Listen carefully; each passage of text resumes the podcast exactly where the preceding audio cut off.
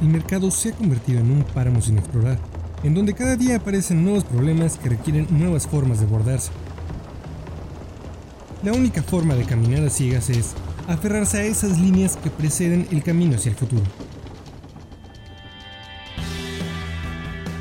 Hola, esto es Trending Tropic, en donde cada jueves abordaremos tendencias o temas referentes al marketing y la publicidad. Nosotros somos Melissa, Adrián, Mario y un servidor Julián, disfrutamos de analizar y proponer ideas creativas en torno al mundo digital.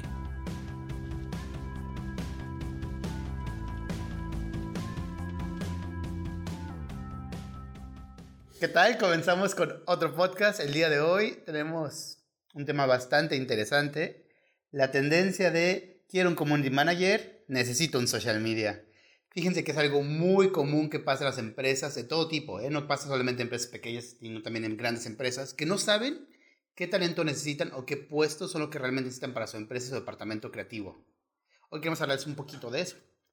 Y como siempre me acompañan Mario Canché, Melissa. Y Julián. Gracias, un super equipo. Aparte estamos muy contentos porque todo este tiempo los podcasts que llevamos, Julián había estado a distancia y hoy lo tenemos aquí justo al lado de nosotros y eso nos pone muy feliz. Esperemos que este podcast sea un poco más dinámico.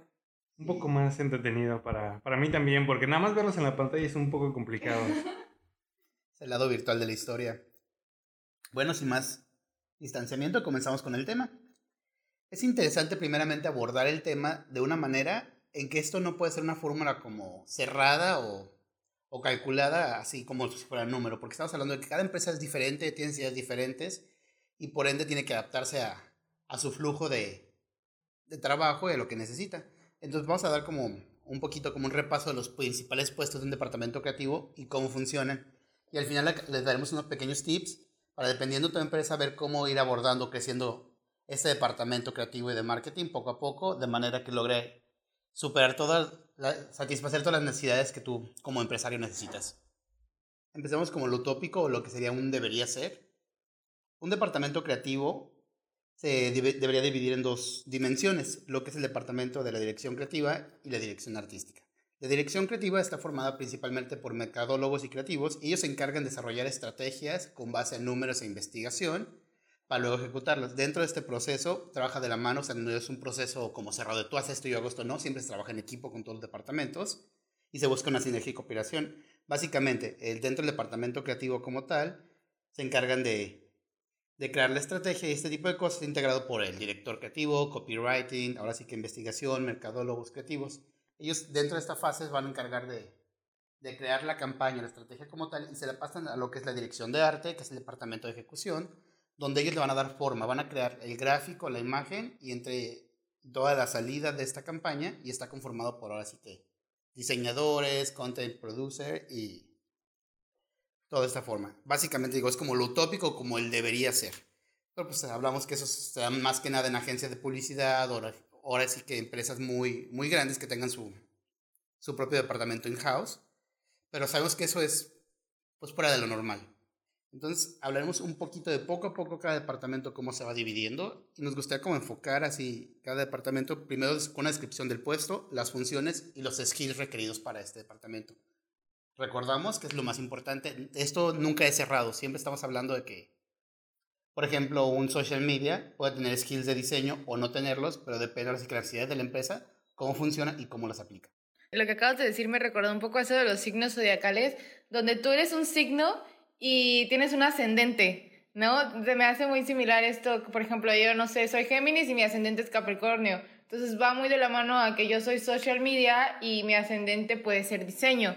Y siempre hay algo en nuestros perfiles que tenemos relacionado a, a otro perfil que no, es el, que no es exactamente al que nos dedicamos, ¿no? Igual en fotografía se pueden dedicar a otros, pero eh, es muy importante que te, que te enfoques mucho nada más en tu perfil como para que el trabajo pueda ser eficiente. No sé qué opinan de eso. Sí, igual depende de, como dijo Adrián al principio, del tamaño de la empresa, porque a veces muchas empresas cuando quieren buscar a, un, a una persona para determinado puesto creen que debe tener ciertas habilidades, pero en realidad el puesto necesita específicamente unas y no las que ellos piden, porque a veces es mucho enfoque, también requiere la parte del presupuesto que tengas para contratar a alguien y también depende de las necesidades que tengas como empresa, ¿no?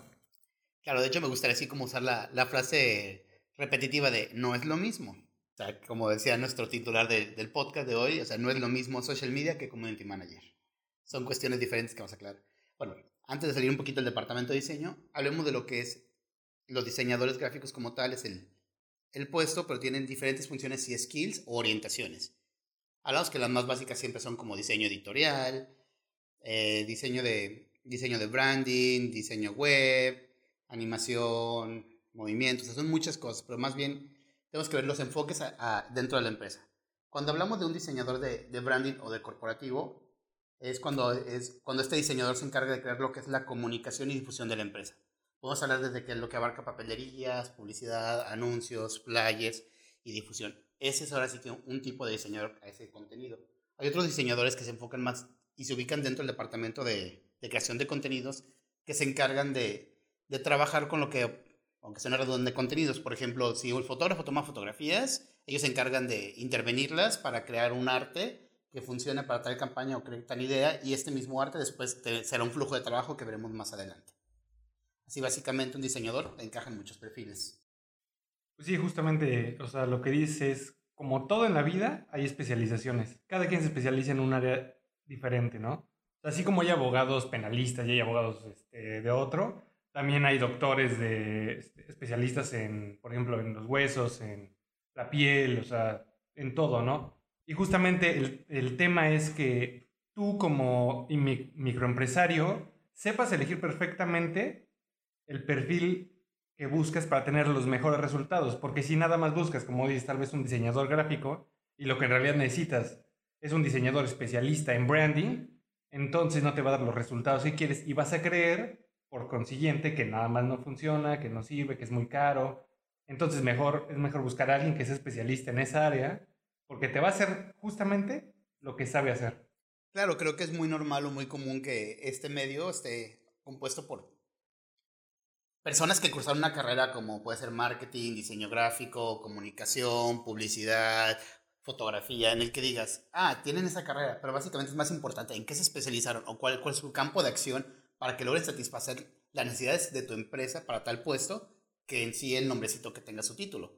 Creo que importa ahora que en qué se están desarrollando. Sí, aparte lo curioso de esto, de cada departamento, es como todo, todo va relacionado. Eh, hace ratito mencionaste de lo de un diseñador de contenido, o sea, el diseñador de contenido lo diseña, pero alguien más tiene que hacer el contenido.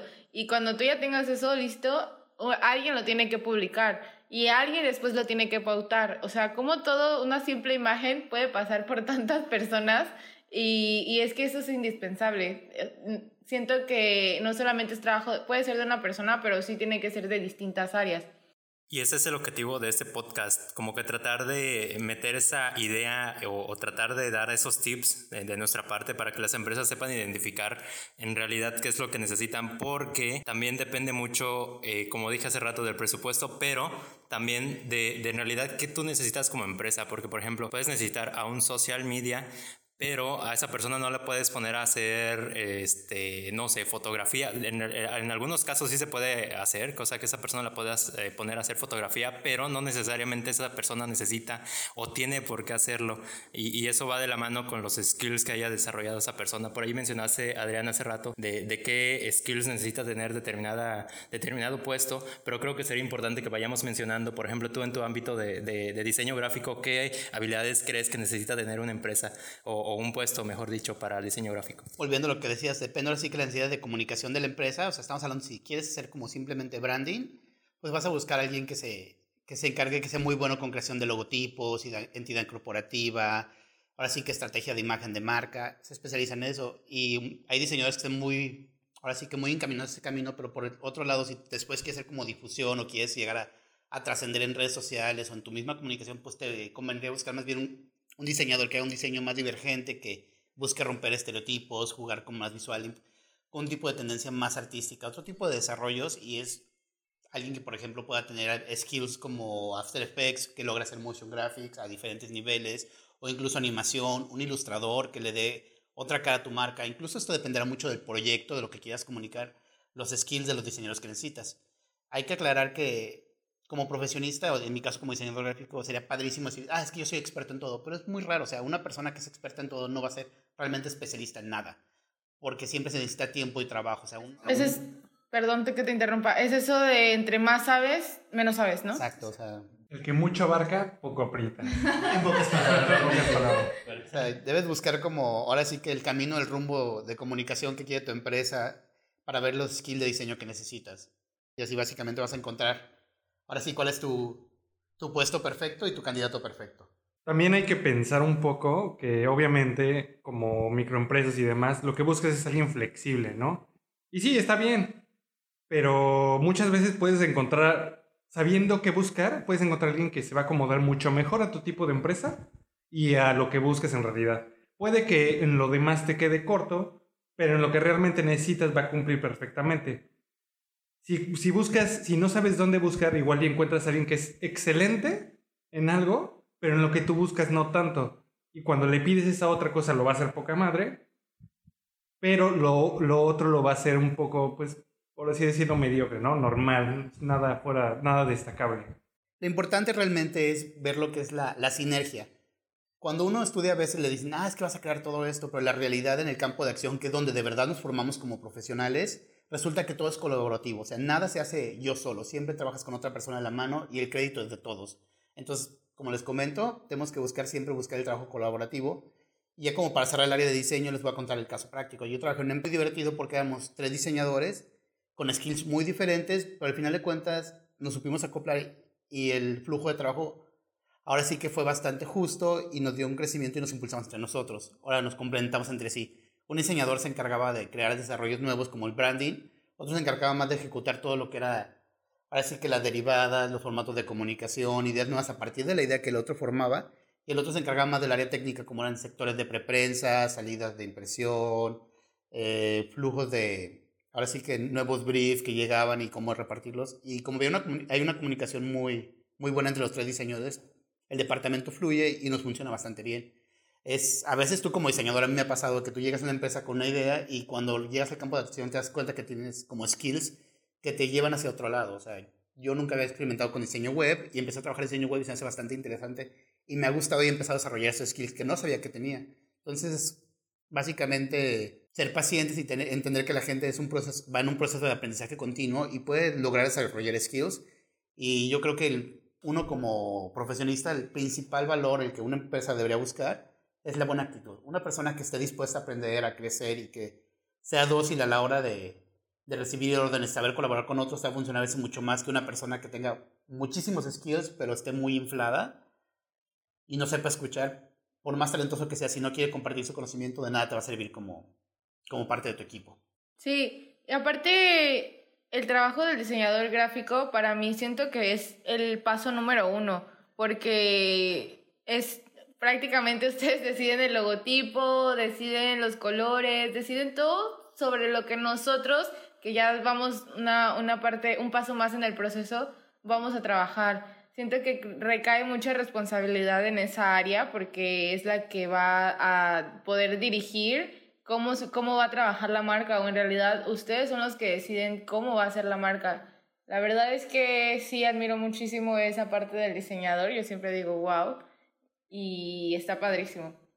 Que justamente algo que creo que sucede, como dices, que toda la responsabilidad cae dentro de los diseñadores, pero en realidad debería de haber alguien que primero te diga, como lo comentamos anteriormente, el arquetipo de la empresa, que vaya de la mano con el fundador, con el CEO, con lo que sea, ¿no? de marca. Exacto.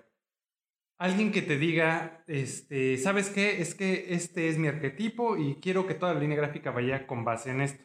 Ese sería el segundo paso, pero muchas veces saltan justamente ese paso. El de, ¿sabes qué? Tengo que hablar con los de marketing o los de publicidad para saber qué es lo que realmente es mi empresa.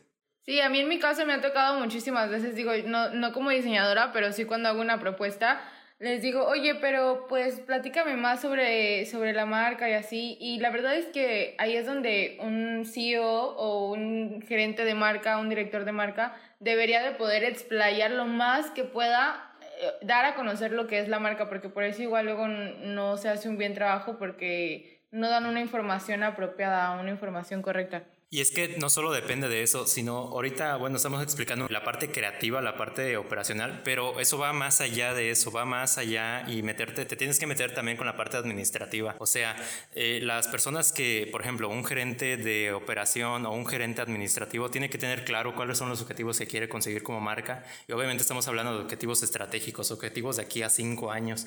Entonces esa persona te debe seguir. De aquí en cinco años yo debo estar posicionado en tal lugar y en todo eso. Entonces ya de ahí vas bajando, tú como creativo vas bajando cuál es mi, mi estrategia de comunicación, cuál va a ser mi logotipo, obviamente si hay que tropicalizar el logotipo o hay que tropicalizarle la estrategia de comunicación y pues creo que va de la mano, o sea, es por eso que va mucho más allá de solo lo que involucra la parte de, de, de, esta, de esto de la parte creativa, pues.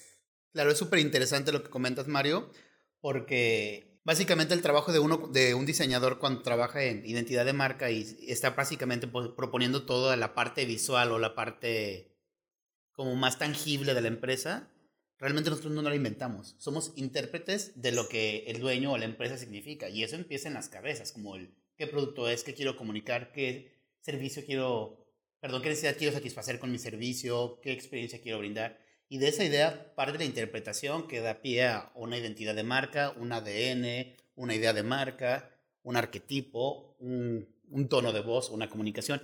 Bueno, son temas padrísimos que hemos hablado un poco y seguramente vas a seguir platicando, pero para no alargarnos tanto vas a pasar un poquito más al departamento de marketing, en el cual nuestro compañero Mario Canché nos hablará de cómo funciona este departamento, cuáles son los puestos, funciones y skills estimados para este departamento. Claro, eh, creo que no me van a dejar engañar que en muchas empresas a veces piden un, eh, a un encargado de marketing digital y a esa persona le piden que haga diseño gráfico, le piden que haga contenido, le piden que, que haga redes sociales, le piden que haga posicionamiento web SEO, posicionamiento eh, pagado también, pero eh, bueno, es justo de eso lo que, lo que queremos hablar porque todo lo que ya dijiste de diseño gráfico y la parte creativa está fuera de las responsabilidades que debe tener el encargado de marketing digital, porque como tal podemos, eh, no sé, como qué tipo, identificar tres, tres fases. Una que es el análisis de datos, como tal, mercadotecnia, eso es, análisis de datos, datos en fríos, eh, datos brutos como tal. Y después viene la parte de eh, redes sociales, también medir eh, cómo se comporta la audiencia, cómo, cómo está interactuando la audiencia, todo ello, pero a nivel estratégico. Y luego viene la parte de posicionamiento web o posicionamiento orgánico y posicionamiento pagado. Entonces ahí ya podemos definir tres, como que tres puestos que necesita o tres subdivisiones que podría tener la parte de mercadotecnia digital. Entonces, por ejemplo, en mi caso, yo eh, en algunas empresas he trabajado las tres partes, pero específicamente yo me desenvuelvo en la parte de posicionamiento web pagado, posicionamiento orgánico, ¿no? Entonces, dentro de las habilidades que podría tener esa persona están claramente la de interpretación de datos, está también la de interpretación del comportamiento de las personas en, en, medios digitales y también está la parte de entender eh, la comunicación que necesita la marca. Y eso va de la mano con lo que decíamos hace rato, la parte de diseño gráfico y la parte de identidad de una marca para saber, por ejemplo, si vas a poner un anuncio, qué mensaje quieres dar, ¿no? Entonces, nada más por eso puedo identificar esos tres, este, esos tres componentes del marketing digital y creo que esta persona debería tener como que claro cuáles son estas tres, estas, estos tres eh, skills, pero eh, específicamente desenvolverse en uno, en uno solo y de mi parte creo que la, el, el, marketing digital lo que debería este, enfocarse nada más es en la parte de posicionamiento web, o sea, ya sea pagado o orgánico, ¿no? Claro, es, creo que el error más común siempre es pensar que un community manager va a lograr hacerte posicionamiento web de Google o quizás cuando realmente no va ni siquiera de la mano y no es función de, del community manager. El community manager no se dedica a eso. O sea, son... Creo que ahí es donde eh, existe más bruma dentro de, de los contratantes que digo, se entiende, la evolución y la creación de puestos nuevos ha sido bastante rápida. Por ejemplo, decían una empresa tradicional que... Ah, reconocida empresa en el sector solicita community manager con 20 años de experiencia. Y es como de... Ah, cabrón, o sea, no puede existir un community manager o un social media siquiera con 20 años de experiencia porque ahora sí que ese puesto nació hace poco tiempo y se va creando conforme el tiempo y el avance. O sea, estamos a la mitad. Probablemente dentro del próximo año se creen nuevos perfiles con nuevos puestos que la gente, su verdadera universidad es el campo laboral, es aprender, es experimentar, es arriesgarse hacer las cosas y lograr salir adelante y conseguir resultados, ¿no? O casos de éxito. Y es que también involucra otras cosas, porque por ejemplo dentro de marketing digital hay un puesto que se llama trafficker. El trafficker es aquella persona que se encarga de hacer todas esas pautas publicitarias para llevar tráfico pagado a tu sitio web o a tus redes sociales. O sea, toda, toda la pauta publicitaria que se realiza en Internet. Y, por ejemplo, pauta, muchas veces pensamos en Google, en Google Ads, pero no, también hay, hay Bing, Bing, el buscador de Microsoft. También se puede hacer pautas ahí, se pueden hacer pautas en Yahoo, se pueden hacer pautas en otros buscadores, incluso hay uno de Rusia que se llama Yandex. Entonces, todas estas plataformas nos ayudan a llevar tráfico pagado u orgánico hacia nuestro sitio web. Entonces esas son de las partes de las funciones que debe hacer esta persona y de ahí no debe salir, o sea, esta persona solo debe tener claro cuáles son las intenciones de la marca, o sea, sus objetivos y debe entender también cómo usar esas plataformas para llevar tráfico orgánico o pagado hacia tu sitio web. O sea, de ahí en fuera no hay más. Pero obviamente debe trabajar en conjunto con el departamento de contenidos, con el departamento de social media y también con el departamento de diseño gráfico o de identidad. Sí, es lo que comentaba, ¿no? Que todo el mundo tiene, o sea, todos nosotros tenemos que estar eh, pendientes de lo que la otra persona está haciendo. Es algo como de proceso y de comunicación. Además, a mí me gusta muchísimo, bueno, como en la parte creativa, a veces dudas mucho de tu trabajo y dices, no sé si esto lo hice bien, se ve bien, se ve bonito, edité bien esta foto. Y si necesitas como de otras personas que te digan, no, pues está chido. O sabes qué, yo le cambiaría esto. O sabes que tu texto está un poquito, céntralo, está mal. O el logo no se ve. Eso está padrísimo también que tengas como de que otras opiniones aparte de solo la tuya porque a veces no sabes, o sea, dudas mucho de si está bien tu trabajo. Nada, y obviamente si se lo enseñas a tu jefe, pues te va a decir, ah, pues se ve bien pero porque no conoce del área. Si se lo muestras a estos tipos de personas, al de marketing, al de, al de contenido, al diseñador gráfico, ya te dan una opinión un poco más experta, ¿no? Coincido completamente contigo, Melissa. O sea, es, es mágico. Realmente, cuando yo he tenido esa experiencia de trabajar con un departamento creativo integrado por multidisciplinarios, o sea, por gente de marketing, de comunicación, de fotografía, porque realmente nos pasa mucho uno como, como creativo, de repente se pierde con artista y decir, es que no somos artistas, o sea, el arte es otro contexto y no lo que nosotros estamos haciendo. Tenemos un sentido estético, pero realmente estamos buscando la funcionalidad, que las cosas funcionen y te lleven a algo. Y hay veces que tú te enfrascas tanto en tu idea que no ves cosas evidentes que pueden hacer fracasar tu idea fabulosa por cuestiones de funcionalidad.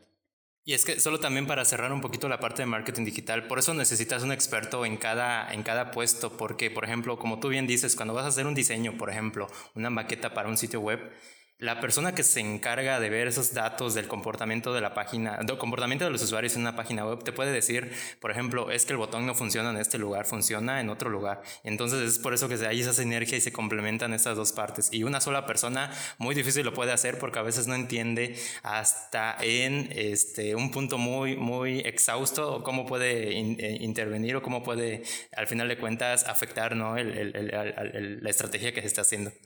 Inclusive, si nos vamos todavía más a fondo, no solamente es el diseño web y el, analista de los datos, ¿no? Por ejemplo, también puede este, llegar a mm, puede llegar a, intervenir demasiado los textos, ¿no? Y es aquí cuando interviene, por ejemplo, un copywriter. O sea, este, los que hacen microcopies, los que hacen todo el, todo el contenido de la página, también te puede ayudar muchísimo a mejorar, obviamente, un comportamiento en la web. Entonces no solamente es diseño, es también un copy, es también el, el, que te hace el análisis de datos, el que te da el feedback. Entonces no es, o sea, vaya, se puede especializar en todo, ¿no? No es solamente un área en común muy grande. Seguimos reiterando, esto es colaborativo y siempre es importante crear una, una sinergia y una comunicación en que, todos los en que todos los profesionales puedan empatar y desarrollar un buen proyecto. Y ahora, regresando de esta pequeña pausa, abarcaremos otros dos departamentos muy importantes dentro del área creativa. Estás escuchando Trending Tropic, un podcast de Tropico Marketing. Síguenos en Instagram y Facebook como Tropico Marketing. Estamos de regreso con nuestro podcast. Les recuerdo el título. Es Quiero un Community Manager, necesito un social media y precisamente es el departamento del que vamos a hablar a continuación. Melissa, expláyate. Bueno, claro que esto es un tema que he estado esperando toda mi vida porque es algo muy, que me pasa muy comúnmente. Como saben, yo soy social media, o si no sabían, ya lo saben, pero eh, siempre que he trabajado para marcas, cuando no he trabajado de freelancer y me toca postularme, el perfil al que lo llaman es busco community manager. Y yo digo, bueno, va, me postulo y cuando llego al trabajo eh, me dicen, no, pues es que tienes que hacer esto, tienes que planear la estrategia, tienes que planear el feed. Digo, yo obviamente no me quejo porque realmente mi trabajo es algo que amo y me gusta muchísimo hacer, pero sí me causa conflicto que eh, muchas personas confundan ese término de que el community manager solo es la persona que contesta mensajes, que da seguimiento como a reservaciones, ventas, responde a los comentarios de la gente en las publicaciones. Y el social media, a diferencia del community, es la persona que está un paso más arriba que el community. ¿Por qué? Porque es la persona que se encarga de planear estrategias, de decir, ok, vamos a hacer esto, vamos a sacar este nuevo hashtag y vamos a potencializarlo en este tipo de canales como IGTV, TikTok, Reels. Es la persona que capta y toma las decisiones para poder pasárselas al community manager y que éste las ejecute. Entonces me ha causado mucho conflicto en mis trabajos porque me piden ser de todo, ¿no? Me piden ser la creadora de contenido, me piden ser la de diseño gráfico, me piden ser la de ads, me piden ser la de social media. Y está padre, pero pues, tampoco está padre que, como dicen, ¿no? Que abusen un, poco de las personas. Por eso cada quien es especialista en su área. Claro, yo veo que los dos problemas más comunes en este tipo de situaciones es, número uno, saturas de la carga de trabajo y llega un punto en el que una sola persona no puede con tanto trabajo porque son puestos diferentes. Estamos hablando que no es lo mismo community manager que social media, ni social media que diseñador, porque realmente ella se dedica a crear estrategias, difundirlas, publicar, pautar, más no se pone a diseñar. Esa no es su chamba. Es lo que, lo que hablamos al principio de, ok, yo soy community, bueno, soy social media, y tengo mi especialidad en diseño gráfico. Entonces puedo crear contenido, pero tampoco quiere decir que yo voy a ser una diseñadora gráfica. No esperes eso de mí. Y es que también entra algo muy importante que, por ejemplo, a veces las personas o las empresas buscan un community manager y cuando les ponen a hacer trabajos de social media, como ven que a lo mejor el community que contrataron no cumple con las expectativas de un social media, entonces dicen, ah, pues los community managers no sirven, ¿no? Prefiero que, no sé, tal persona publique contenido y, y haga todas las estrategias, pero es lo que dices, o sea, hay personas especializadas para cada puesto, ¿no? Sí, y hasta ahorita lo puedo decir, no he visto ninguna vacante, eh, ya sea en cualquier sitio web para contratar, que diga, busco social media, jamás todos dicen busco community manager. Y creo que justo es por lo que salió este título, de que a veces uno como teniendo dueño de una empresa no sabe bien estos conceptos o estas diferencias y puede cometer el error de contratar a alguien que realmente no estaba buscando. Es por eso que se tienen que meter a investigar y saber realmente qué es lo que necesitan para así poder contratar a la persona adecuada. Bueno, también eh, va de la mano y voy a pasar este siguiente, esta siguiente área a mi compañero Julián, porque a mí también me ha tocado que aparte de diseño gráfico, me ponen a hacer fotografías o dicen, busco community manager con conocimientos en Premiere. Y yo digo, ¿para qué si yo si el community manager no tiene por qué hacer videos? Claro, es súper importante eso, que es muy común, o sea, realmente hablamos de que un community manager, bueno, nunca, ya, ¿ves? Ya me, ya me trabé con la misma palabra. Un social media debería tener la capacidad incluso de trabajar simplemente con el celular. Esa es su arma y las empresas deberían proporcionarle un celular de primera, bueno, de los que les llaman como primera generación y alta gama, para que logre hacer todos su trabajo desde ellos, o sea, como sea edición de fotos rápidas en celular, publicación, posteos, programación. Una cuestión. Y antes de cerrar con, eh, con social media, unas cachetadas, por favor, guajoloteras. Antes de cerrar con social media, es también importante aclarar que social media no es especialista en pautas y en ads. Eso es una tarea que corresponde más al departamento de marketing digital y otro tipo de especialistas. Si un, si un social media tiene la capacidad de hacerlo, es un skills adicional. Y lo ideal sería que se le reconozca ese tipo de skills y labores extras y tuviera una remuneración conforme a. Igual sabemos que todo depende del tamaño de la empresa, pero pues Venga, siempre es importante diferenciar una cosa de otra que no es lo mismo. Ahora sí, adelante Julián, cuéntanos un poco de creación de contenidos. Pues fíjate que justamente dentro de esta área de creación de contenido va también... Es muy común que, por ejemplo, para para el área de fotografía, vamos a, por primer paso, le pidan a un diseñador gráfico que lo haga. ¿Por qué? Porque es muy común que un diseñador gráfico sepa de fotografía, sepa de edición, entonces también esa es otra. Entonces, o, quieres un diseñador gráfico o quieres un fotógrafo. Es una dentro del área de, de, creación de contenido. Después, si nos vamos al área de video, ¿qué quieres? ¿Quieres un comunicólogo que sabe un poco de todo? ¿Quieres un alguien que estudió la carrera de cine, que sabe perfectamente lo que hace en cuanto a video? ¿O quieres un animador que sabe un poco de la carrera de cine, pero en realidad lo que hace todo no es con la cámara, sino con animación pura y dura, ya sea 2D o 3D. Claro, y hablemos de, ahora sí que de tipo, ¿cómo llamarlo? Jerarquías, ¿no? Hablamos que tenía entendido hace unos 5 o 6 años más o menos que un segundo de edición, perdón, un minuto de edición se cobraba en mil pesos, era un parámetro como básico. Y un segundo de animación se cobraba en mil pesos el segundo, porque son cuestiones muy distintas. Entonces siempre es tener claro como las dimensiones del trabajo de por qué animar se trabaja por cuadro. Y un cuadro puede tener desde 15 fotogramas hasta 30 o más, hasta 60 creo, incluso que ya los videojuegos más 4K logran correr 60.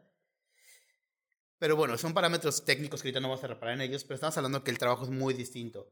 Yo como diseñador le puedo corroborar a Julián, o sea, por ejemplo, me dices, ah, ¿Puedes eh, manejas eh, Premiere? Claro, lo manejo, pero no esperes que la calidad de mi trabajo sea igual a una persona que estudió cine o una persona que estudió fotografía con especialidad en audiovisual que un diseñador que tiene skills de edición.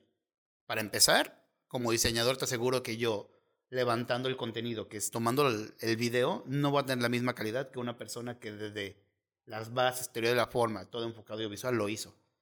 Es tener muy claro ese tipo de cosas. Y así es un diseñador que se enfocó directamente en audiovisual y hace diseño audiovisual, pues chingón, pero es un skills adicional. Digo, todavía podemos mezclar un poco ahorita las, las facultades de un creador de contenido, porque es muy común, sobre todo hoy en día, que un fotógrafo te haga también video, ¿no? Pero lo que no es común es que te hagan, por ejemplo, motion graphics o que te hagan animación. Eso ya es alguien diferente. O sea, es, es necesitas alguien que sepa justamente de animación, que sepa de After, que sepa de muchos programas de edición. En realidad es una carrera independiente. O sea, un diseñador puede haberse especializado en, en lo que es ahora sí que motion, que es animar los gráficos, que es, eso básicamente es motion graphic, o animación, pero la carrera como tal sí existe. O sea, que sales de, de la prepa y te preparas directamente en lo que es animación 2D, 3D, motion, y hay más variedad de tipos de animación.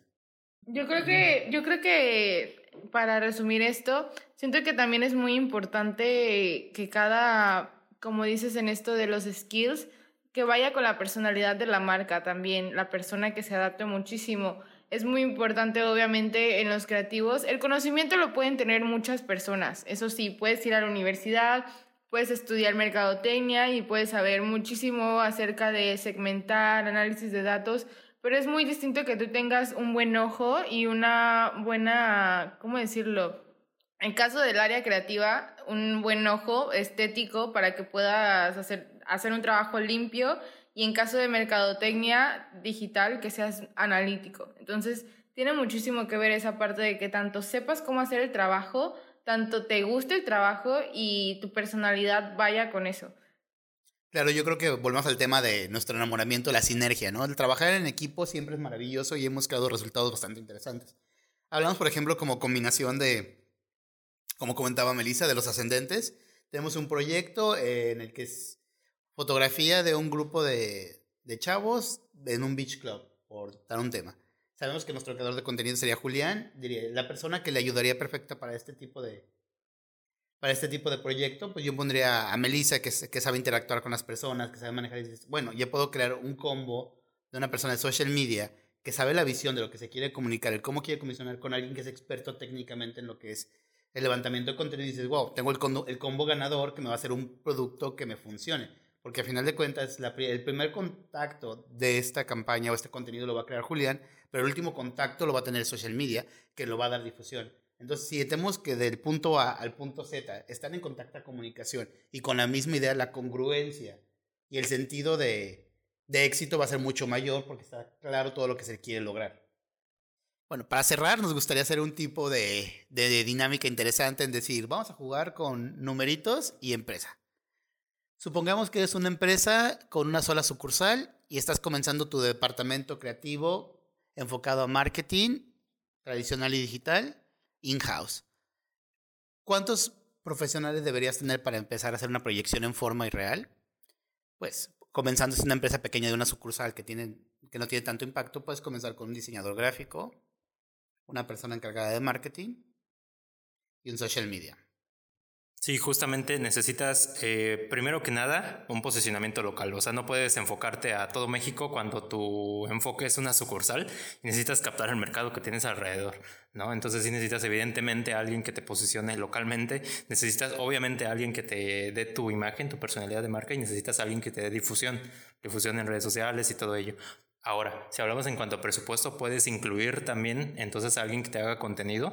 Y entonces ya viene la cuarta parte en donde contratas a un fotógrafo, contratas a alguien que te haga video. Exacto, siempre hay que tener presupuesto para outsourcing y eso va conforme al proyecto. O sea, si un proyecto estás hablando que, bueno, tienes un diseñador gráfico que te maneja toda la gráfica perfecto, pero llega un punto en el que vas a hacer la inauguración de tu segunda sucursal y necesitas fotos de producto, fotos de espacio y fotos de esto. Tu diseñador tiene suficiente trabajo con toda la comunicación interna, el apoyo a redes sociales y esto, en el que no va a lograr sacar ese proyecto. Entonces necesitas apoyo de un externo. Hay tu opciones, o contratas otra persona, o si es una cuestión temporal, pues tal vez te sale más viable, estratégicamente hablando, contratar un outsourcing. Es cuando ya creas una persona especializada en levantamiento de contenido. Bueno, nos gustaría saber a ustedes en, en qué etapa de su empresa están, qué les gustaría saber, qué les gustaría crecer. Principalmente nos gustaría saber si nuestro contenido fue de interés para ustedes, seguido como darse una perspectiva. Claro, nosotros no les vamos a resolver la vida porque, como comenzamos el podcast, dijimos, esto no es algo exacto, siempre se está hablando de que cada, cada empresa tiene métricas diferentes, tiene diferentes resultados y diferentes necesidades. Eso se va midiendo conforme al crecimiento y el flujo de trabajo. Pues nos despedimos con una grata sonrisa, esperemos escucharlos la, y bueno, que nos escuchen en la próxima emisión de su podcast Trending Tropic.